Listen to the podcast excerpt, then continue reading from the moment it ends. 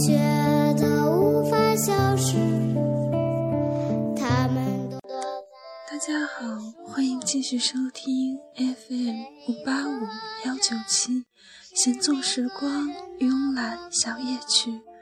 我是主播乐童。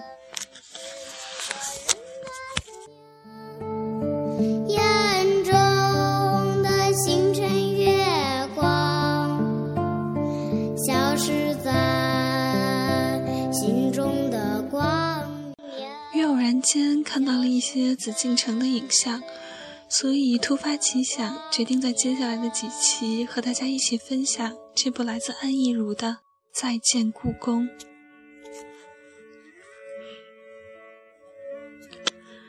不知为何，只要闭上眼睛，第一时间浮现在我心中的紫禁城的模样，总是带着日暮的苍凉，或是大雪的清寒。寂静之余，让人思绪万千。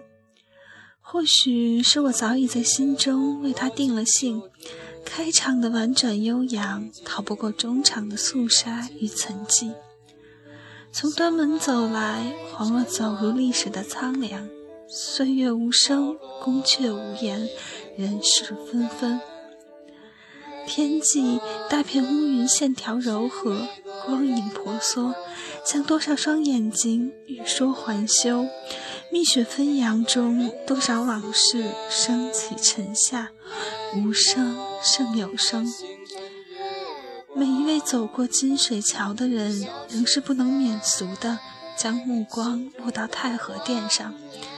这紫禁城最重要的一座宫殿。从永乐四年朱棣决定离开南京，重返故地北平开始，召建一座举世无双的宫苑就成了势在必行之举。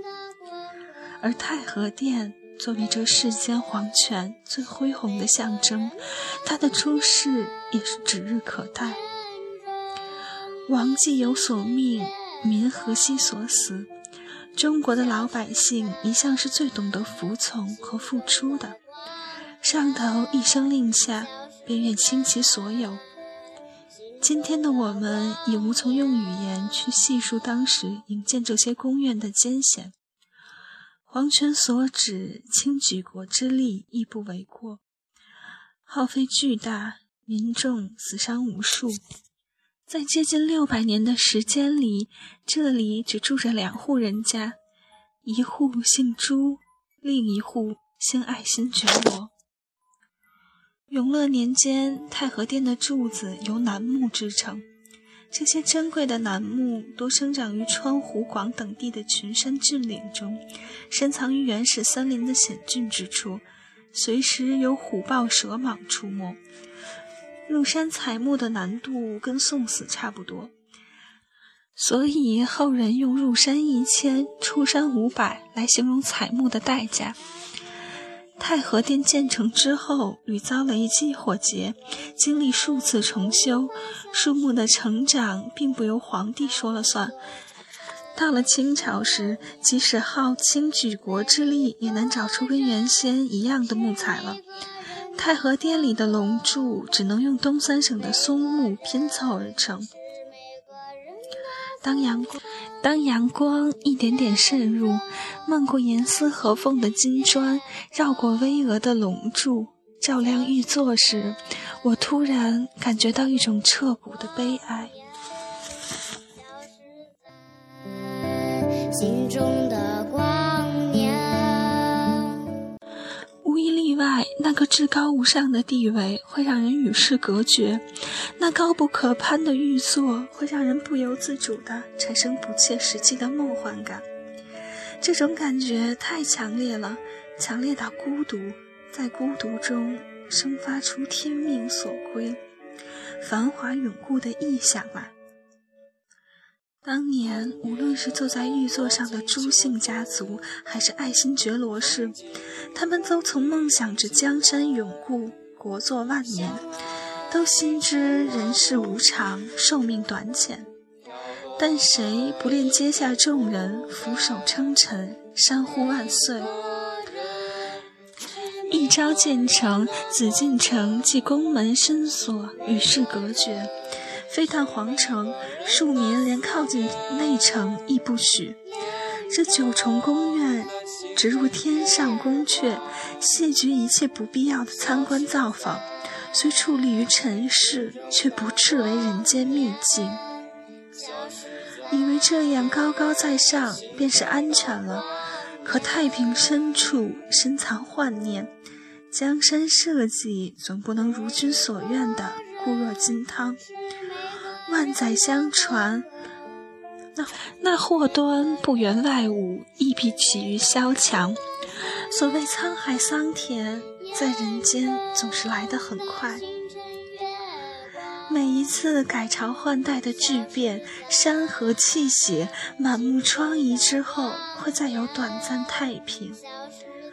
我相信北宋凄冷如刀的月色下，那亡国之人发出“雕栏玉砌应犹在，只是朱颜改”的感慨；那无限江山别时容易见时难的喟叹，并不只会造访失败者。沧桑的惆怅和倦怠，也会不经意地掠过胜利者的心头。在华丽的间隙，这忧伤太清浅，来不及思量，就已经消散，被眼前的良辰美景所掩盖。五百八十多年，从朱明到清朝，皇帝换过了一任又一任，除却亡国之君。末代皇帝之外，谁真心深信了“夫盛者必衰，和会者别离”的道理？谁又曾亲身经历了“国破山河在”的悲怆？都以为这人世间最奢侈的一个家，是金石永固、牢不可破的。这是人的劣根性，不能从心底里。接纳无常，目睹他人繁华时清血以对，自诩看透世事；而自己兴盛时，却妄想世事永恒，人事不变。到头来，我们看到的是别人的无常，却看不见自身的幻灭。而紫禁城就像一出真实的幻梦。它是历史留给后人的恢宏乐章，提醒我们正经历着的世间变幻和无常。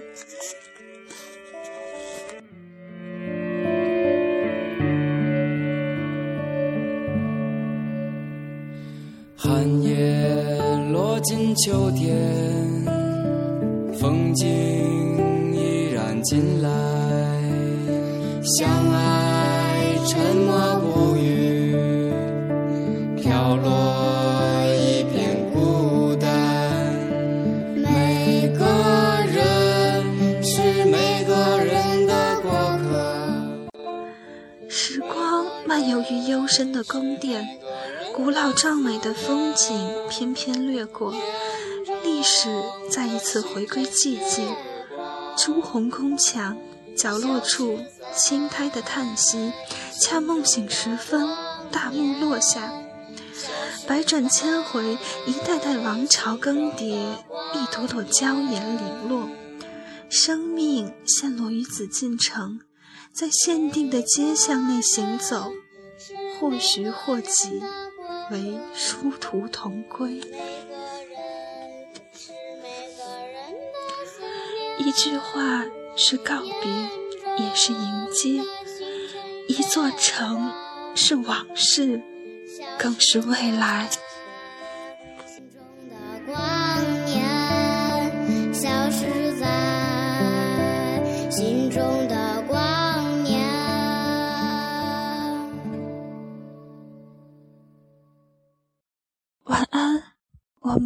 下期见。